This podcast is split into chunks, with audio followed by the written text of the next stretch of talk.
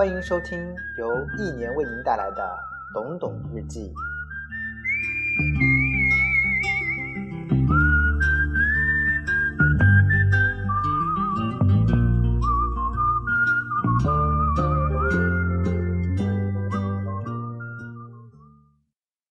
格子欣是我的校正老师，最近他出去学习了，一直到十一月上旬，我不敢轻易发表文章了。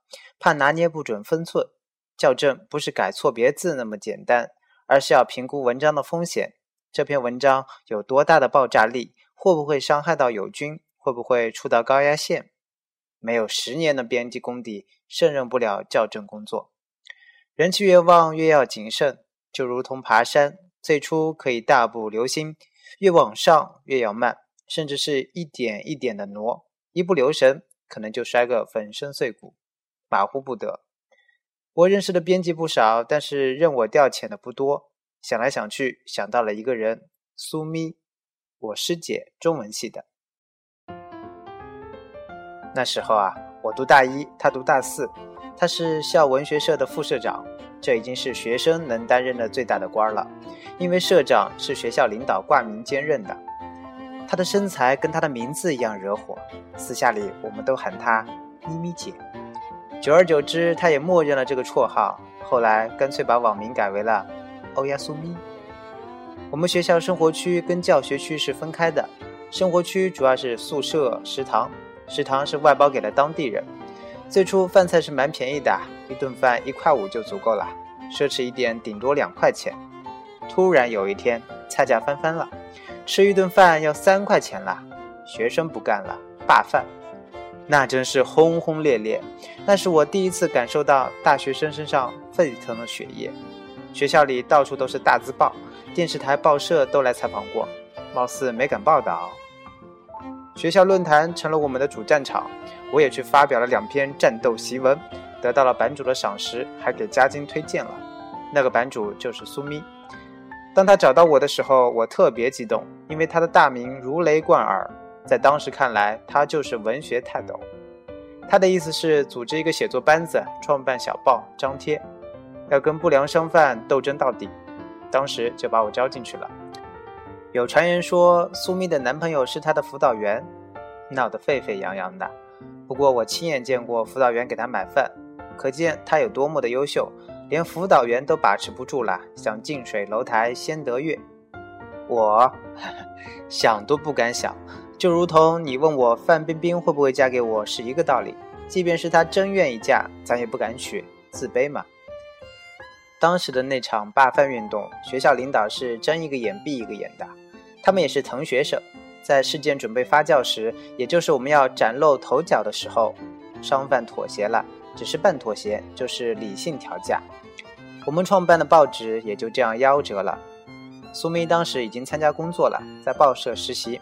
报社准备录用他，他文笔非常的犀利，有鲁迅的味道。在我看来啊，他是掉进了蜜罐子里了，偶像呀。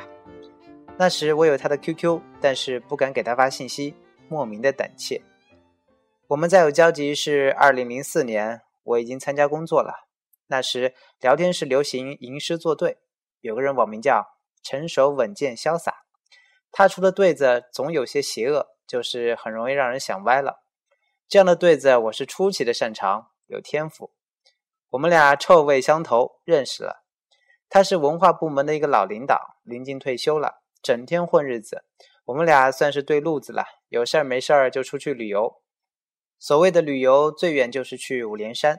他毕竟是机关领导呀，去这些地方不仅仅不要门票，人家还会送礼给他，希望他给写写。当时啊，他带了几个研究生，很巧，里面有个叫苏咪的。我问他是曲师大毕业的吗？他说是。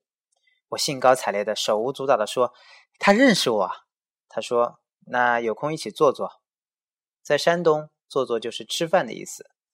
后来苏咪再见到我的时候，他特别的惊讶。你怎么跟老领导混得这么铁？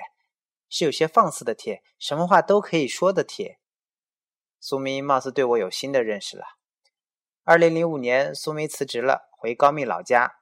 当时他跟我说是莫言的老家，我哪知道莫言是谁呀？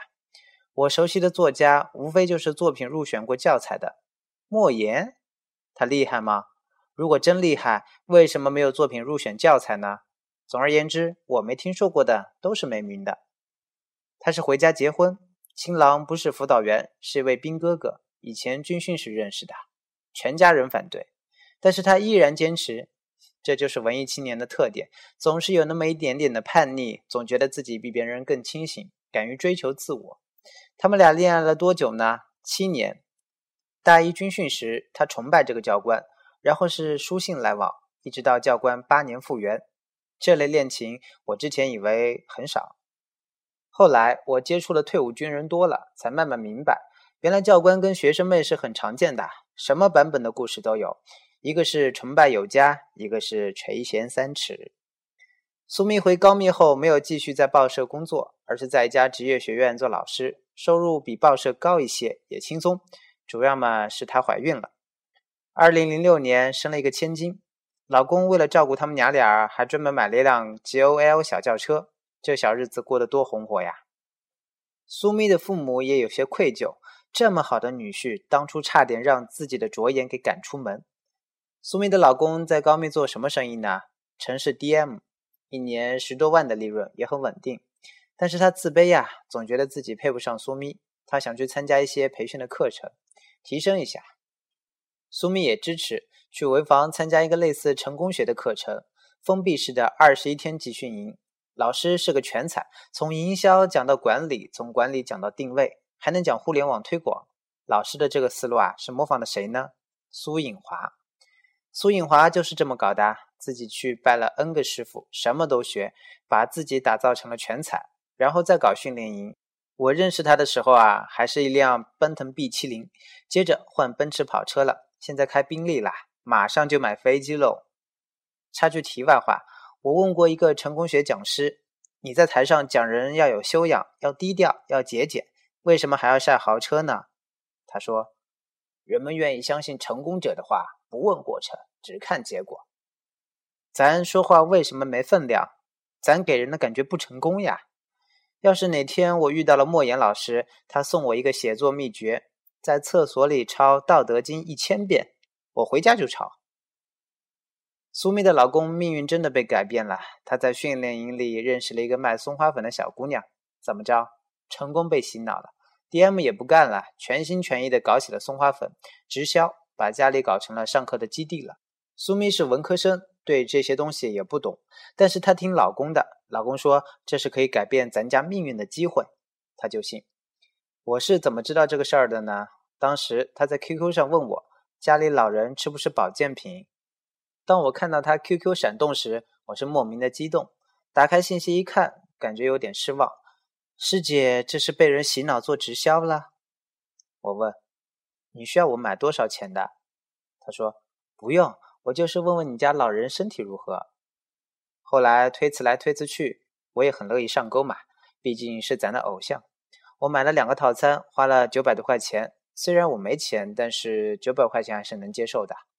没吃，一直扔在地下室。前些日子搬家，媳妇儿翻出来了，问这是什么？我说人情。苏密不仅仅把松花粉推销给我，还推销给同学、同事，包括他教着的那些学生。我一直都想劝劝他，但是我又怕会影响他对我的感觉。最终，我选择了闭嘴。不久，我儿子出生了，我写了松花粉特别好用。苏密把我的日记截图了，分享到了成功案例了，还把我说成了什么互联网大腕儿，拥有粉丝上千万。实际上，我写的松花粉是给儿子擦屁股的，不是服用的。就是在商场里买的最普通的，几块钱一瓶，类似爽身粉。做过妈妈的人应该都知道。他曲解了，他在学校里是聘用制，因为推销东西的缘故被学生举报了，被辞退了。这应该是二零一一年的事。他虽然推销松花粉，但是他没有沉湎于其中，他只是帮老公而已。换句话说，就是希望这个家越来越有钱。不过那时他已经感觉到苗头不对了，因为老公库存越来越大。不仅仅没有赚到钱，反而不断的问他要钱。二零一二年春天，他决定去报社工作，但是报社也改制了，全部是合同聘用制，没有编制这个概念了。他需要从头做起。他应聘了几家报社，有高密的，有胶州的，有潍坊的。他最想留在高密工作，因为不想跟家人分开。那天他准备去青岛报社参加面试，坐车刚出高密，他接到了高密报社的录用通知。他太兴奋了，急忙下车，打了辆出租车回家，想把这个好消息分享给老公。回家，打开门，他发现老公正在跟那个女合伙人在床上激战中。他接受不了这个现实。后来我问他有没有去厮杀，他说没有，整个人就懵了，两眼是黑的。他非常的坚决，必须离婚。他说。我可以接受他贫穷，可以接受他乞讨，可以接受他吸烟、喝酒、打牌，我就是接受不了这点，必须离，马上离。很快，第三天就离婚了。他净身出户，其实他家也没啥资产，就是松花粉的库存而已。他在回忆那段日子时说了一句：“听到松花粉这三个字，就想到了他们俩。”他跟闺女回娘家住了。我问：“他们俩后来结婚没？”他说。没有，那女的是他的上线，只是用这个方式拴住他而已。这样的婚姻经历啊，使他对婚姻有了新的认识。他在报社负责写情感专栏，真火。潍坊喜欢看报纸的人应该都知道他的名气，很多人都愿意向他倾诉。不仅仅女人愿意找他倾诉，男人也愿意找他倾诉。二零一四年元旦，有个做劳保用品的企业家找到了他，这个企业家网名叫牛蒡。先是在网上倾诉，感觉越聊越投机，就约着见面了。晚饭从六点吃到了十二点，你想想有多么的投机吧。牛蒡的确是一表人才，风度翩翩。牛蒡的倾诉给苏明一种感觉：牛蒡的老婆太不是东西了，这么好的男人不好好珍惜，还出去泡小伙子，真给女人丢脸。这么成功、这么优秀、这么忠于家庭的优秀男人去哪里找呀？他用化名写了一篇文章，就是以牛蒡为原型，当时也发布到了他的 QQ 空间里。我看过以后，我给苏明发了个信息：小心这个男人，他是在泡你，这是男人泡妞的伎俩，就是诉苦，博取你的同情心，让你感觉这么优秀的男人怎么没有人疼呢？于是你就疼了。他说：第一，我对男人有免疫力；第二，我不会做第三者，因为我痛恨。我说。我说句难听的话，你别生气。第三者的爱往往是真爱，奋不顾身的爱是真正的飞蛾扑火。每个女人都可能成为飞蛾的。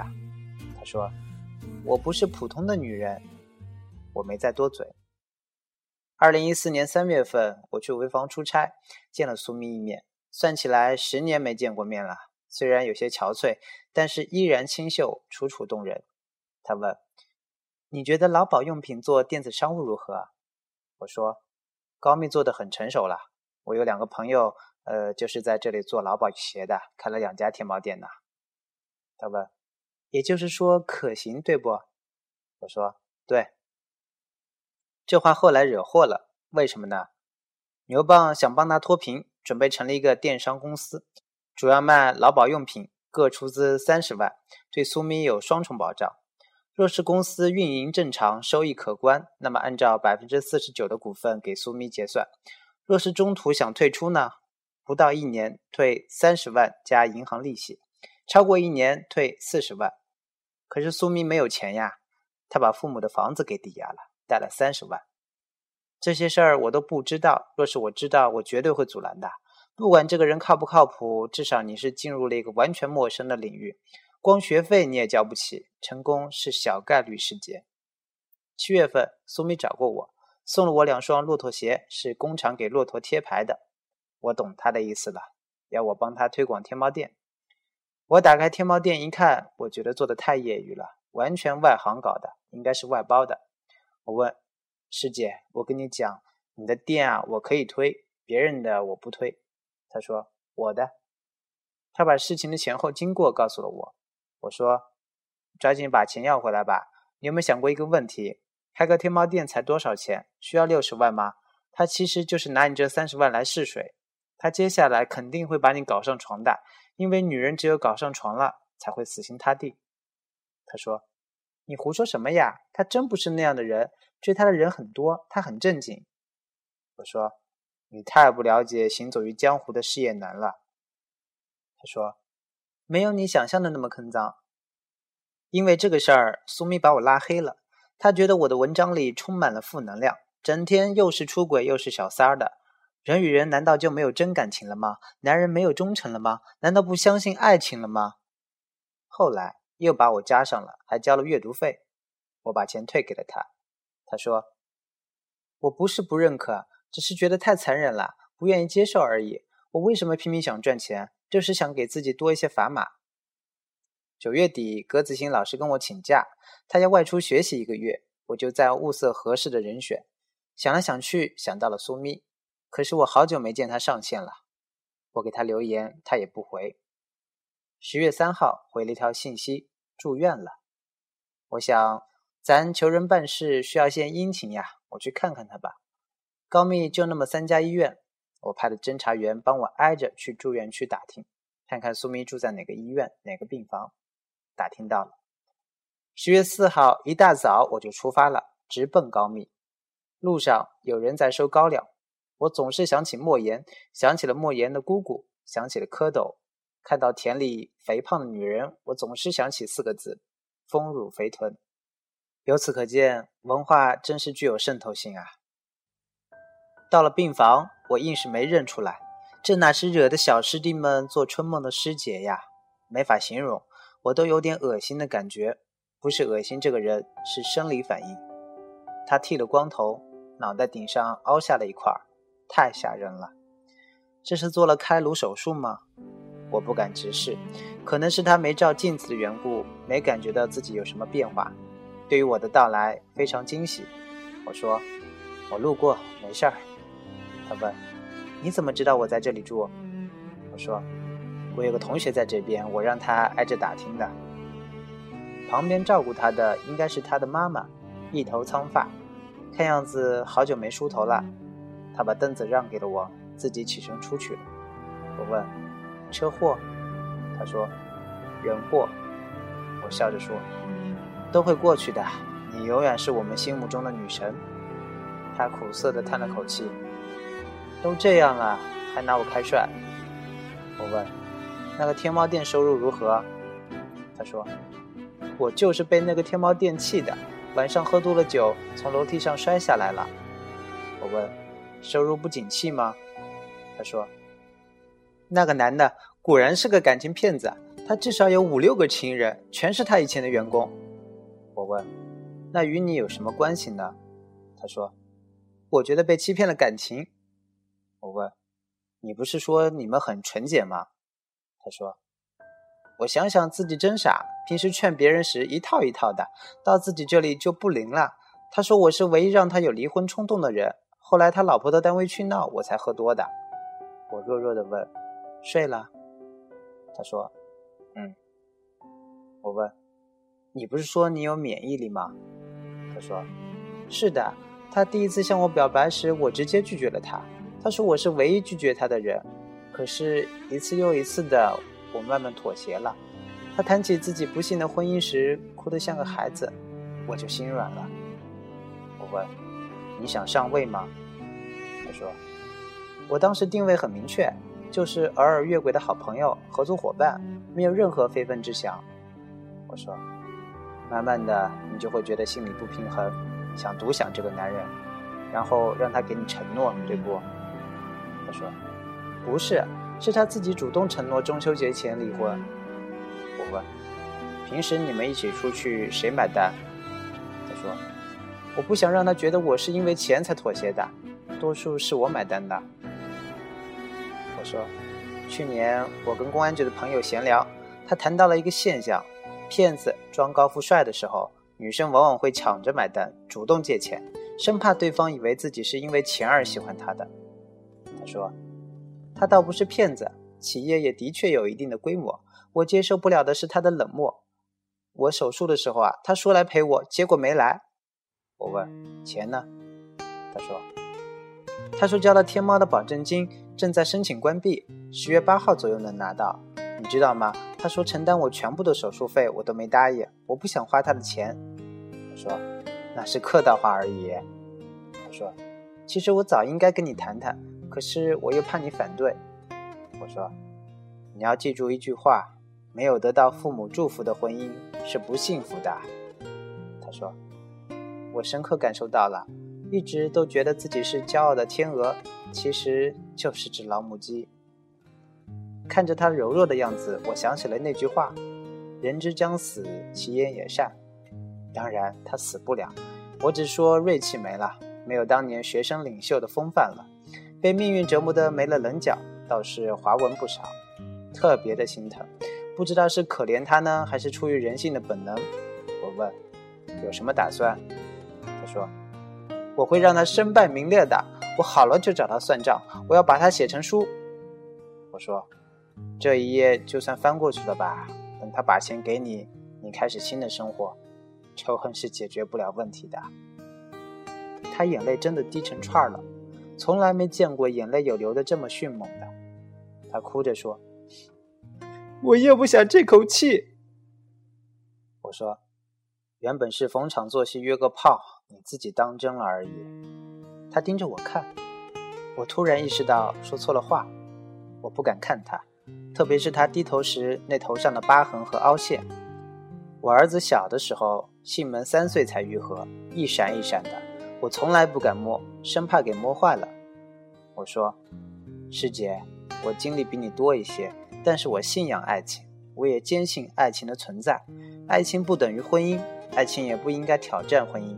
爱情不是冲动，是沉淀后的发自内心的想念和对一个人的好，就是愿意远远的看着。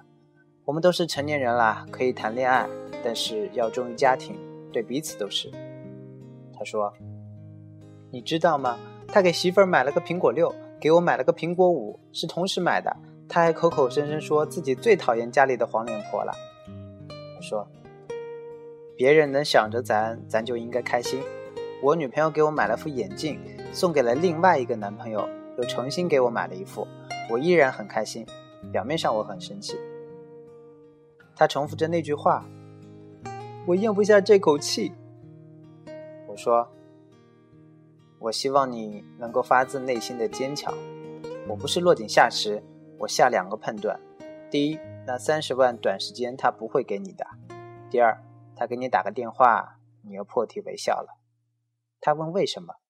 我说，他知道你动了手术需要钱，而没有第一时间把钱给你，说明他资金链绷得特别紧了，短时间内筹集三十万有难度。至于为什么你会破涕为笑，因为你太爱他了。简单的聊了一会儿，我就起身想走。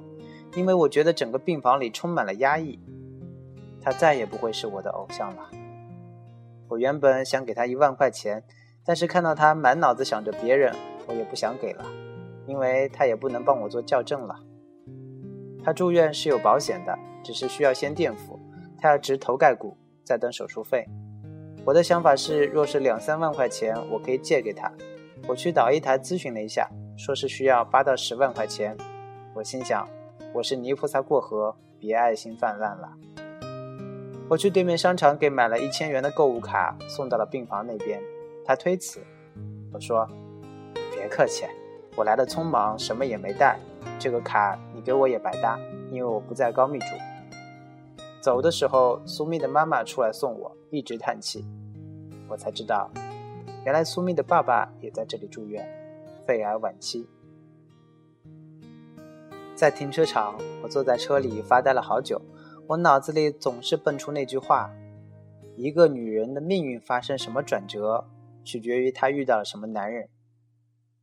我打开苏咪的 QQ 空间，相册里依然是那些阳光灿烂的照片，与现在真是天壤之别。我翻开她的日记，全是情感类的，是劝说别人的。其中有一篇文章是写狗的，意思是找个狗一样的男人。忠诚。说实话，我对忠诚有不同的看法。忠诚这个东西嘛，它是不符合自然的，是种社会性的东西。狗经常与人打交道，知道对人好人就会对它好，它就跟人结成了亲密合作的关系。猫不是这样的，猫不跟人合作，猫是你家有好吃的，我在你家待着；没有好吃的，我上别人家。猫是一个典型的自由主义分子。你见过会作揖打滚的猫吗？它不会轻易被驯化，它独立、自我、自由。可是女人不喜欢猫嘛，因为它偷腥。